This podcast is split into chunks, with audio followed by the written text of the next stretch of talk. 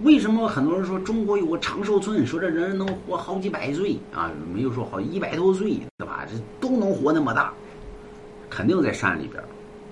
哎，他这个地儿不可能在不可能在城市里边儿。比如说你咋知道呢？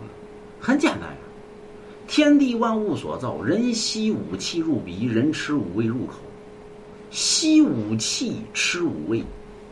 你住在山里边，你住在城市里边，你吸的全部是尾气。对吧？你要你要能活得大，才出了鬼了。那肯定住山里边，吸的是天然武器，吃的是天然五味，自然而然的寿命大了。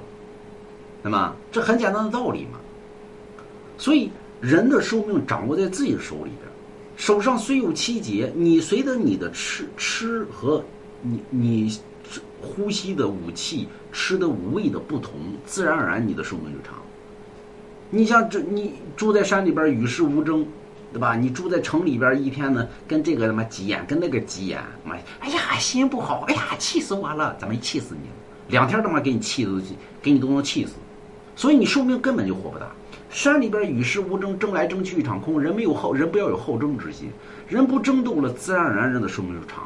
所以为什么古人讲呢？人是人心一定得放大，人心放大了，自然而然你心大了，气血就畅通了，气血畅通，自然而然寿命长。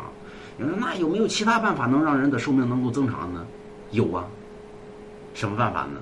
买龙王家一幅字呗，往家里边挂，自然而然你能活千年，能活万年，对不对？